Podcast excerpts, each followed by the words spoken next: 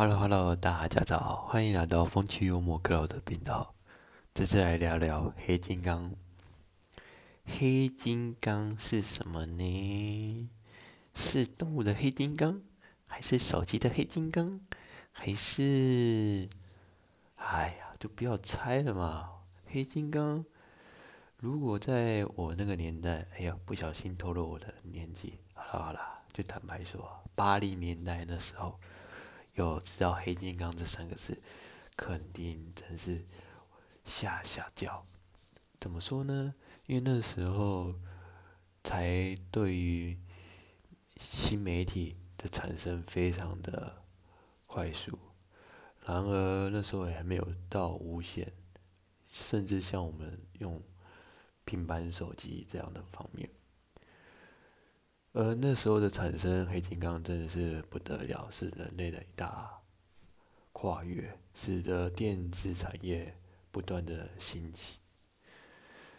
OK，这不是我讲的重点，重点是昨天我妈就去了远传电信办了新门号，于是呢。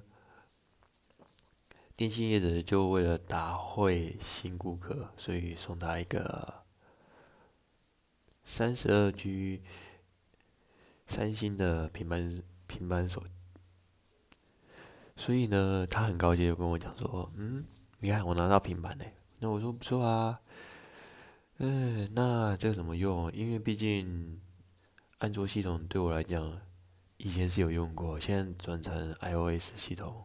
突然一时之间要用安卓系统，会不知道怎么做。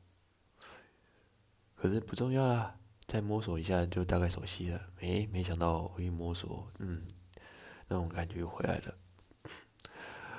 然后前一阵子我也听我妈说，她很不想要用 iOS 的系统，她很想要换安卓。于是我就趁趁这个机会就跟她讲说：啊，你现在有新的平板啊？